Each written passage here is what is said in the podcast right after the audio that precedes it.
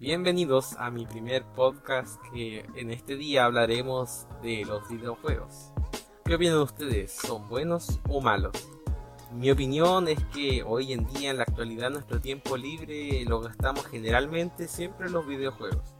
Y los científicos opinan que pueden esto tener algún apoyo para potenciar nuestras habilidades de atención, concentración y trabajo en equipo.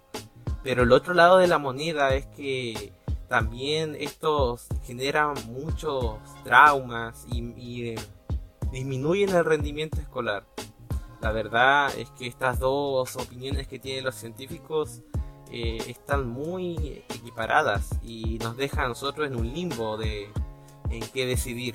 Por lo tanto, también nuestra, en cada familia existe esta discusión del tema de los videojuegos.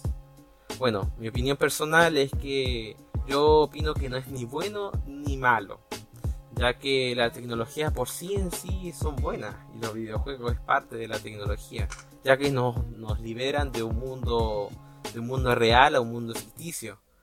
Pero la verdad, el tiempo que dedicamos a estos videojuegos, a esta entretención, es mucho en consideración a otras actividades que hacemos. puede que nos ayuden a concentrarnos en, en, resolver algún problema ficticiamente, pero la verdad el tiempo es demasiado. Por lo tanto, en conclusión, esto podría ser bueno y malo a la vez, ya que eh, tiene sus cualidades buenas y sus cualidades malas.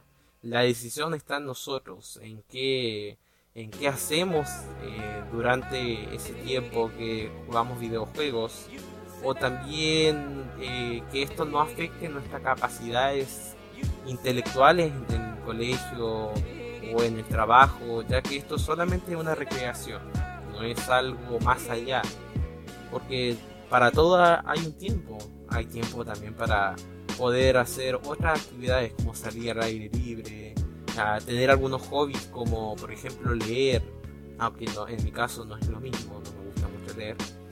Pero obviamente todo con un equilibrio, todo puede ser bueno y satisfactorio.